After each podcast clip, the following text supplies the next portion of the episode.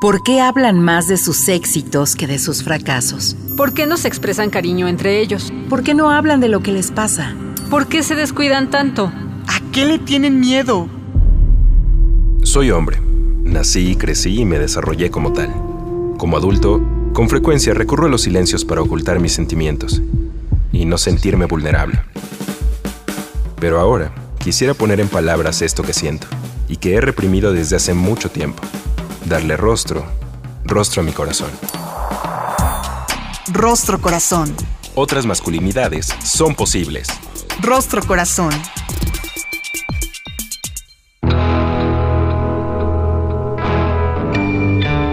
Hola, ¿qué tal? ¿Cómo está? Bienvenido, bienvenida, bienvenide a una emisión muy especial de Navidad de nuestro rostro corazón. Me da mucho gusto, como siempre, compartir micrófono con mi querido Charlie. Hola José Alfredo, ¿qué tal? Feliz de estar compartiendo este espacio y contento porque vamos a comenzar con nuestro programa del día de hoy. Por favor, póngase en contacto con nosotros www.circuloabierto.com.mx, nuestro correo electrónico círculo abierto para hombres gmail.com o nuestras redes sociales en Facebook, en Twitter y en Instagram como Círculo Abierto y por supuesto Rostro Corazón. Vamos al relato del día.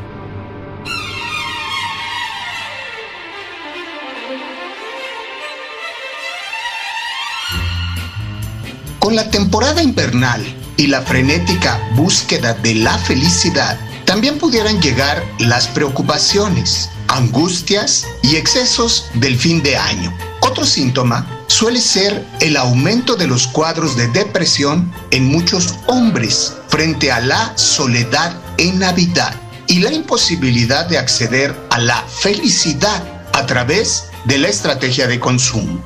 La soledad es un concepto bastante más complejo que la mera ausencia de compañía. Las dificultades asociadas a la soledad aparecen cuando ésta no es elegida, es decir, cuando no disponemos de compañía en momentos en los que desearíamos tenerla. También puede sentirse cuando no tenemos con quien compartir aquello que es importante para nosotros, por lo que es fundamental procurarnos redes de acompañamiento y conversación.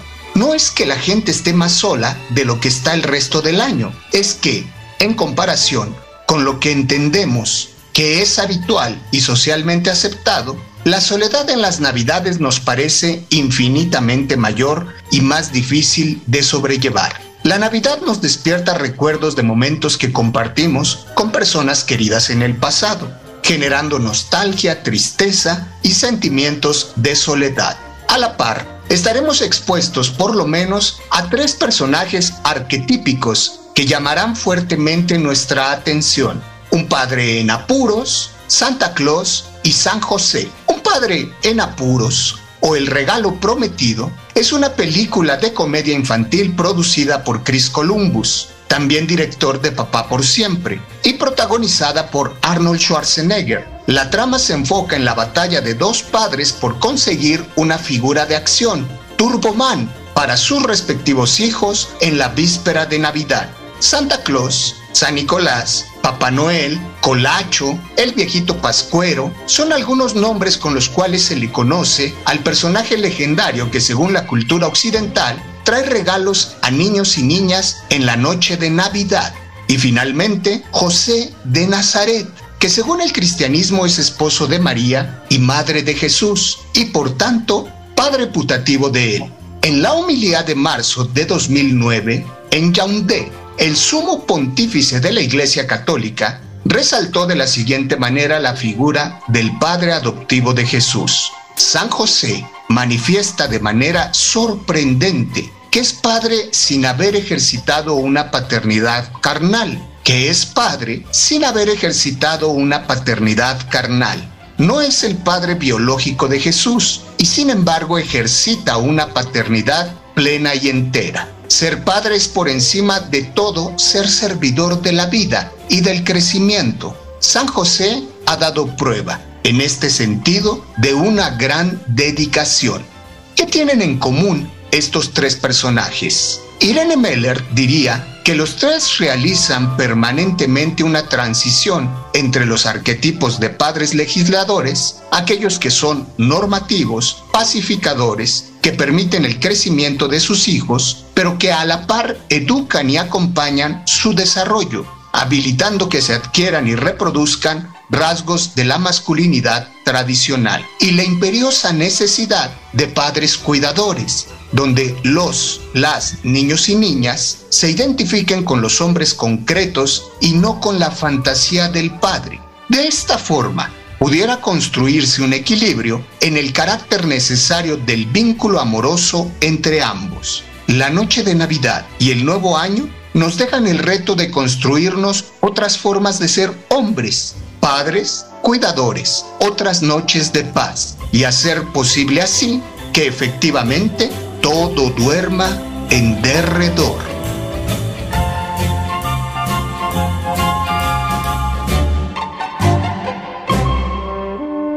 Todo duerme en derredor. Nos encontramos ya en época decembrina. En el ámbito de lo emocional, ¿cómo nos vivimos los hombres?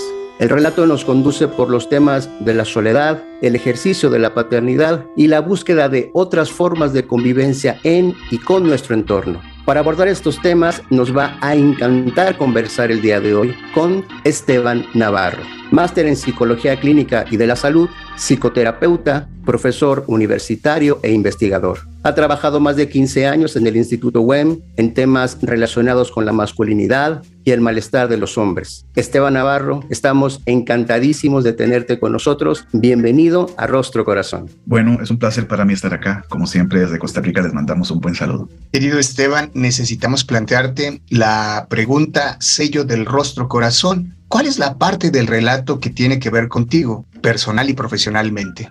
Uh, qué buena pregunta. Creo que tiene que ver con la soledad y estar en derredor. ¿Verdad? Todo está tranquilo, pero como decimos en Costa Rica, la profesión va por dentro. Hay silencio, hay tranquilidad en el afuera, pero en el adentro está pasando muchas cosas, ¿verdad? Muchos pensamientos, muchas situaciones que les puedan preocupar. Mira que entre Costa Rica y México compartimos grandes significados en torno a las procesiones, las romerías conocidas en Costa Rica y el 12 de diciembre recientemente vivimos las grandes procesiones hacia la Basílica de Guadalupe en México. Son muy similares, mientras que en Cartago se visita a la Marielos, en México se visita a Guadalupe. ¿Cuál es nuestro propio peregrinaje en esta construcción de las masculinidades? ¿Qué has observado en tu trabajo con otros hombres, Esteban? Cuando te escucho, creo que es el tema de la soledad, algo que es importante tratar.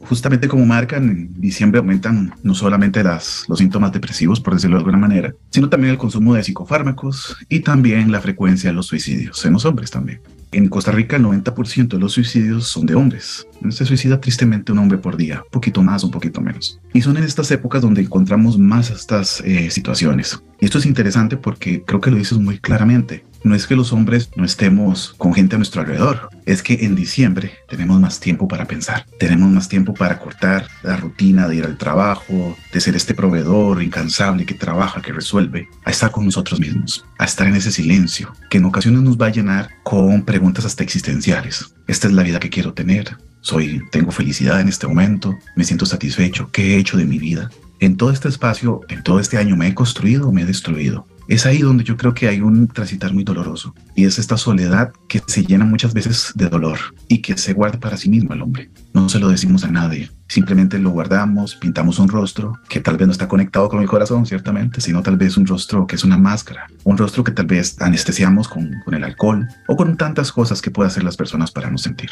Y como lo hemos hablado anteriormente, algo que caracteriza mucho a los hombres desde esta masculinidad hegemónica, esta construcción, es que nos dicen no tienes que expresar ese dolor porque cuando lo expreses, vas a ser atacado inmediatamente, vas a ser categorizado como menos hombre. Entonces, muchas de las cosas que nos han enseñado en esta cuestión tan tradicional es siempre decir que estamos bien. La frase pura vida en Costa Rica la usamos para todo. La usamos para saludar, para dar gracias, pero también hay hombres que utilizan esa frase para ocultar sus emociones. ¿Cómo estás? Pura vida. Estoy en Navidad, pura vida. Hay mundial, pura vida. Pero no es pura vida hay un, a decir, un miedo a expresar ese dolor, un miedo a pedir ayuda, un miedo a decir estoy solo. Y lo más triste es que cuando hay ese dolor y estamos en Navidad y la gente está celebrando, todo este ambiente, inclusive hasta romántico para mucha gente, muchos de los hombres se encuentran solos y no saben qué hacer con su dolor. Y lo más triste es que la procesión anda por dentro. Muchos hombres andan así en la vida presentando una cara de felicidad o por lo menos de no pasa nada, cuando realmente el corazón por dentro está muy dolido. Y hay un dolor tan grande, pero también hay una inacción, José. El tratar de excesivamente ocultar esas emociones, el no querer decir qué me pasa, qué siento, nos va a llevar a no hacer nada más que anestesiar. Por lo tanto, el cambio se ve más difícil, se ve más espaciado. Y cuando me dices esto, justamente va por ese lado, ciertamente. Navidad es una noche de paz, todo está tranquilo, excepto en el corazón de muchos hombres, cuando les piden que se vuelvan a ver a sí mismos y que han construido en este año. Y muchas veces no gusta lo que vemos. Querido Esteban, anestesiar, sublimar, evadir, no reconocer, se ha convertido en una práctica a la que recurrimos de manera permanente los masculinos. Y me llama mucho la atención porque el pura vida yo lo he contrastado con una intención muy mexicana de evadirnos cuando nos preguntan cómo estamos. Y es que en México casi siempre que nos pregunta alguien cómo estás, volteamos para responder bien. ¿Y tú? Para que el otro hable de sí para que el otro termine compartiéndose y tú no tengas que hablar de ti mismo, tú no tengas que reconocerte. En esa intención, en otras culturas, como en Costa Rica, yo he encontrado como respuesta pura vida, o bien por dicha. Y encuentro un poquito más de información sobre lo que estaba buscando, pero ya profundizaremos en ello. ¿Qué hay detrás, como bien nos lo has mostrado, de la máscara de la pura vida qué hay detrás del bien por dicha o cómo construir y alcanzar la dicha en los tiempos de tanta festividad y de tanta confrontación como pudiera resultar la Navidad. No le cambie. Estamos platicando con Esteban Navarro Díaz desde San José, Costa Rica, para Rostro Corazón. En un momento, regresamos.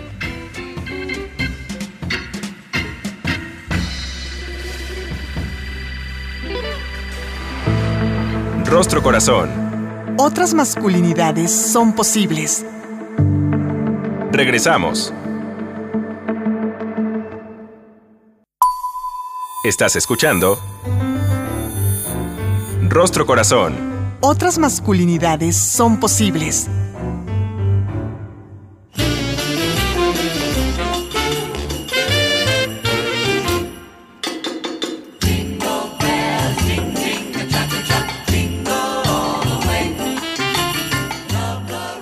Estamos de regreso en Rostro Corazón, el día de hoy teniendo una rica, muy rica plática con Esteban Navarro acerca de la soledad, el ejercicio de la paternidad en épocas decembrinas. Querido Esteban, nos decías cómo en diciembre se vive una crisis en todos los sentidos, no solamente frente a la dificultad de proveer, de dar regalos, sino de crear estabilidad emocional. Tengo la impresión que llegamos a diciembre ya con un déficit muy acumulado, que se hace evidente. ¿Cómo es que acumulamos tanto durante el año que en el balance final salimos tan desfavorecidos? ¿Cómo podemos llegar, en mejores términos, al balance de fin de año como masculinos, Esteban? qué, qué buena pregunta, mi querido José. Es interesante, yo creo que deberíamos como poner un cartel al inicio del instituto buen donde trabajo, que atendemos a estos hombres. Deberíamos poner así como el oráculo de Delfos, conócete a ti mismo. ¿Qué es lo que pasa normalmente? Muchos hombres no se conocen a sí mismos. En el afán de ocultar tantas cosas, termino ocultándome a mí mismo lo que yo siento, lo que a mí me preocupa, lo que yo necesito. Inclusive personas de fuera podrán notarlo menos yo, porque estoy haciendo un énfasis en ocultar, en ocultar. Habrá, voy a decirlo de esta manera, es probable que un hombre que no se conozca a sí mismo sea un peligro público.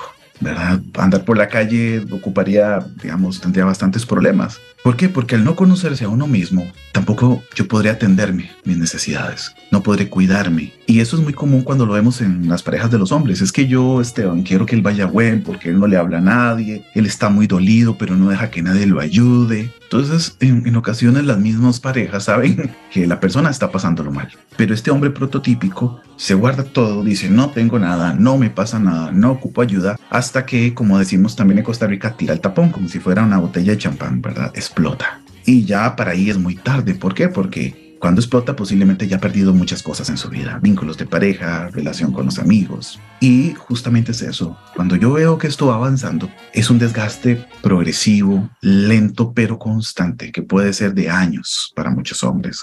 Cuando ya ellos piden ayuda, el agua está hasta el cuello o hasta aquí, hasta las sienes, ¿verdad? Entonces, ¿qué va a pasar? Muchas veces este diciembre se dan muchas cosas, se dan rompimientos, se dan crisis económicas, pasan diferentes cosas. Entonces ya los hombres ven que ya no tienen recursos emocionales, gente que los rodea para apoyarlos. Entonces ahí es cuando colapsan, literalmente. Es una situación muy dura, porque Navidad, estar solo en la casa, ver al cielo raso, al techo, de repente nos hace pensar sobre estas cosas de qué hice en mi vida. Y de repente vuelvo a ver atrás y rastreo mi infancia, mi, adolescencia con este tipo de cosas. Y cómo he tenido patrones que he terminado otra vez repitiendo. Cómo de repente actué siempre igual con todas mis parejas cómo actué con mis hijos e hijas, cómo terminé haciendo que ellos ya no me llamen papá y estén distantes. Es una realidad muy dura. Como cualquier despertar es complicado. Y este despertar para muchos hombres en Navidad es doloroso. De repente todo el mundo tiene a alguien con quien estar, alguien que lo cuida, que lo protege, alguien con el cual pueda compartir. Y es muy duro porque a decírtelo así, hay un mandato fuertísimo en todo esto. ¿Por qué las emociones los hombres no los expresan? Realmente sí se expresan las emociones, solo una, digamos, que es la que se permite más, que es el enojo, muy asociado a la violencia. Yo creo que es la única emoción que no nos hace ver vulnerables. ¿Qué es lo que pasa? El resto de las emociones tiende a no expresarse, a no pedir, a no, a no mostrarse, porque se consideran vulnerables y se asocia mucho con ser inferior, básicamente. ¿Qué es lo más paradójico de esto? Si no muestro esta parte vulnerable en mí, tampoco voy a recibir apoyo y ayuda. Presento una cara de enojo, de frustración, cuando lo que hay es dolor, es llanto, es tristeza. Y cuando, como todo, cuando vemos el enojo, la gente va a sentir que somos hostiles y no va a querer estar cerca de nosotros. Y lo más paradójico, y voy a citar las palabras de una trabajadora social que estudia mucho el tema de la vulnerabilidad, Brené Brown, ella dice, es lo vulnerable lo que te hace hermoso. Es vulnerable lo que te hace ser humano, lo, lo que posibilita que se conecten con vos. ¿Qué es lo que pasa si no presentamos y mostramos nuestros miedos, nuestras frustraciones, nuestros dolores? Simple y sencillamente la gente no se va a acercar, no se va a conectar. Si yo no muestro, por ejemplo, a mis hijos que los quiero mucho, pero que tengo miedo que algo les pase. Si más, más bien me enojo, me pongo controlador. Son versiones totalmente diferentes de padre que veo, aunque en el fondo sea la misma emoción. Voy a contar un caso muy rápido que una vez vi. Era un militar español, muy me acuerdo de él. Su hijo había hecho un desfalco bastante fuerte en el extranjero y lo iban a llevar a la cárcel. Lo condenaron. Este militar español trataba a sus hijos como si fueran soldados. Sí, señor, responda. Y resulta ser que él llegó con las maletitas, con el equipaje a dejarlo a la, a la cárcel. Y cuando él llega a la cárcel y vuelve a ver todo ese lugar, empieza a llorar. Y él dice, mi hijo va a estar aquí. Y en ese momento su hijo lo volvió a ver y dijo, uy, mi papá me ama. En ese momento él descubrió que su papá lo amaba. Y él llorando, mientras hablaba con él, me decía, es que Esteban, mi hijo no sabía que yo lo amaba. Y yo le daba dinero, yo le, lo, lo, lo regañaba, le decía qué tenía que hacer, pero no sabía que yo lo amaba. Hasta que me vio vulnerable. Muchas veces esto se aplica a nuestras parejas. Es muy fácil presentarse como el hombre celoso y controlador, pero no el hombre que tiene ese miedo, el que la quiere, que no sabe qué hacer con ese miedo que tiene. Muchas veces creo que nos entenderían mucho más las personas a los hombres si fuéramos capaces de mostrar esa vulnerabilidad ante las personas correctas, a la gente que nos cuida y nos protege. Pero como no presentamos esa vulnerabilidad, nos quedamos solos y todo duerme en derredor y la procesión sigue por dentro. Oye, cuánta sabiduría solo en esta premisa. Es la vulnerabilidad lo que te hace hermoso. Por un lado nos comentas la importancia del autoconocimiento para no llegar con este déficit al cierre del año. Por otro lado, la importancia de contactar con nuestra vulnerabilidad. Y siguiendo con esta metáfora de que la procesión se lleva por dentro, y algunas otras son muy públicas, como la del 12 de diciembre en México y como la de Cartago en la romería, uno se prepara cuando va a ir a la procesión uno de alguna manera se acerca de aquellos insumos y herramientas que le van a permitir de alguna manera favorecer el caminar, favorecer el andar. Me compro un rompevientos, qué tal si llueve en el camino, qué tipo de, calzado es el que voy a utilizar, si voy en bicicleta, preparo la bicicleta, la engraso, le doy mantenimiento. De alguna manera una serie de elementos que permitirán que mi andar en la procesión sea más óptimo y pueda llegar yo hasta el santuario en Cartago o en la villa para quien nos escucha en México o en Costa Rica. Mi querido Esteban, ¿qué herramientas son de las que nos podemos acercar los hombres de manera más práctica? Si bien no conocernos y no asumirnos vulnerables nos pone en este lugar tan crítico, ¿qué de manera práctica puedo acercarme, asistirme para caminar mejor en la procesión? Sí, es una procesión que de alguna manera se camina sola muchas veces. Y justamente esa procesión o esa recomendación va a ese lado, acompañarse, para acompañarse de esa forma correcta. Yo creo que lo que hacemos los psicólogos muchas veces, más allá de cualquier técnica, es escuchar y acompañar. Cuando mucho, mucho se ha dejado de hacer en estos días. Ahora creo que la psicología, yo tengo una abuelita de 96 años y mi abuelita me cuesta explicarle qué es lo que hago, no me entiende. No entiende cómo una persona se siente a hablar con otra y eso es una profesión. Ella me decía, eso lo hacemos antes. Lo hacía el sacerdote, lo hacía el papá, la mamá, lo hacían los amigos. ¿Por qué su profesión existe? Y no hasta ver mi abuelita de casi medio siglo, eh, de un siglo de existencia, ver que ella me dice esto es que entiendo realmente que la psicología existe porque se está perdiendo esto. El dejarse acompañar, el caminar con otras personas en esa profesión, el poder compartir, por ejemplo, Círculo Abierto, que es una gran, gran iniciativa de México, poder compartir este dolor con otras personas, permitírselo, pero no permitírselo en una borrachera, en una noche de puro tequila y mezcal, sino permitírselo en un ambiente en donde podamos estar conscientes de eso. Porque muchas veces sí, se permite ese llanto, pero es como dicen los chiquillos ahora, es de chill, es, es de broma, no era cierto, es que estaba muy borracho. Pero no, es permitirse ese contacto, conectarse con personas que te puedan escuchar, personas que no te inviten a hacer hacer más daño en esta situación, en esta crisis. Muchos hombres se reúnen con otros hombres y los invitan a tener sexo sin protección o con riesgo o a tomar alcohol. Y eso yo creo que destruye más que construye. Yo creo que es una invitación a poder gastar ese dolor, vivirlo, pero también aprender de él. No solamente es llorar por llorar, sino es preguntarnos qué necesito hacer. Prácticamente, escríbanse una carta, esto se lo voy a recomendar a los muchachos. Les recomendaría escribirse dos cartas. La primera es una carta de predicción. Lo usamos mucho en terapia narrativa. Que se lleguen a predecir de seis meses, primero una carta y otro a los, al año siguiente. No abrir hasta, no sé, julio del 2023 o, y otra no abrir hasta el diciembre de 2023. Y que en esa carta ellos lleguen a hacer una predicción de cómo va a estar su vida y qué quieren lograr. Eso les va a ayudar a ver si han cumplido sus metas y si han hecho sus cambios. Va a ser muy fuerte, pero les va a ayudar mucho. Pueden poner una para dentro de tres meses si quieren también. Eso puede ayudar a entender qué es lo que quiero, porque el dolor y las emociones no son simplemente emociones, son tendencias a la acción. Emoción significa movimiento y la emoción tiene una sabiduría. Si tenemos miedo significa protéjase, cuídese. Si sentimos enojo es defiéndase. Si sentimos tristeza, cuídese, que hay dolor. Dejemos que estas emociones puedan decirnos hacia dónde llevar nuestra vida, entender qué es lo que necesitamos y a partir de ahí cumplir con ciertos objetivos para poder lograrlo. Y tal vez no tengan conciencia qué es lo que necesitan perfecto. Busquen a otros compañeros, déjense rodear para poder compartir este dolor y andar en esta procesión de una forma más acompañada, disfrutarla y también que la Navidad no sea tan sola. Insisto, no hay peor dolor que aquel que no tiene sentido y aquel que se vive en soledad, sinceramente dejarse acompañar y además dejarse acompañar de manera nutricia. En un minutito antes de despedirnos, querido Esteban, ¿otras noches de paz son posibles? Uy, sí, se puede ser muy feliz. No es que no hayan problemas, pero se puede estar acompañado en la vida. Y una recomendación, este es un libro muy bonito que se llama Cinco repetimientos antes de morir. Es un estudio cualitativo en donde le preguntaron a las personas qué cosas ellos se lamentaban más, personas agonizantes.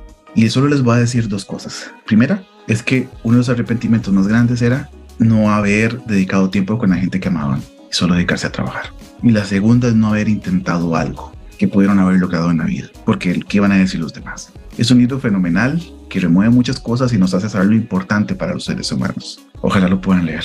La salud, la tranquilidad, la paz, como trapitos de colores que limpian aquellos sentires que nos impidan sentirnos queridos, contentos, hermosos y libres. Por tan bonita conversación, por tus aportes, Esteban Navarro, muchísimas gracias por acompañarnos el día de hoy. A usted que nos siguió en la transmisión, mil gracias. José Alfredo Cruz y Carlos Gutiérrez en la conducción. Bonitas fiestas, pásela bien, cuídese mucho. Nosotros nos escuchamos, nos escuchamos en la próxima. Hasta luego.